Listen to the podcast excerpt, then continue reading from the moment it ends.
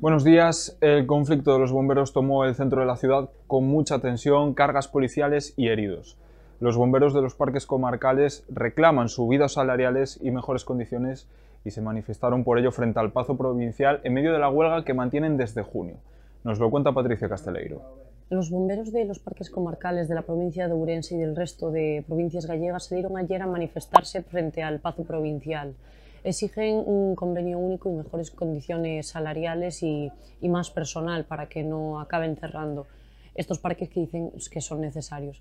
Lo que no se contemplaba como una manifestación violenta acabó teniendo cargas policiales y tres personas resultaron heridas. Uno, uno de ellos, un bombero, mm, tuvo que ir al hospital porque le habían roto la nariz.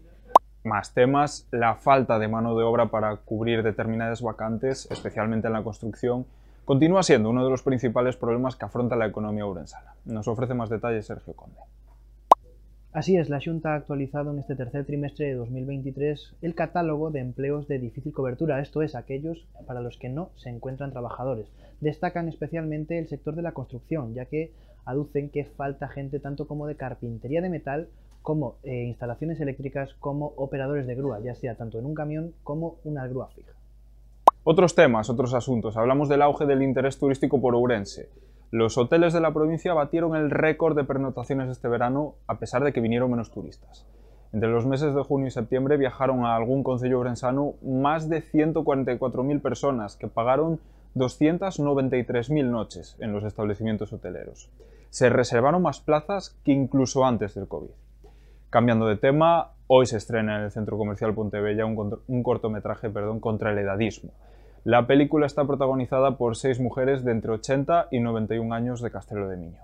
Por último, cerramos nuestro repaso informativo con los deportes. Hablamos con uno de los veteranos del Arenteiro, Paul Hueso, para analizar la situación del equipo ahora que ha vuelto a caer a puestos de descenso.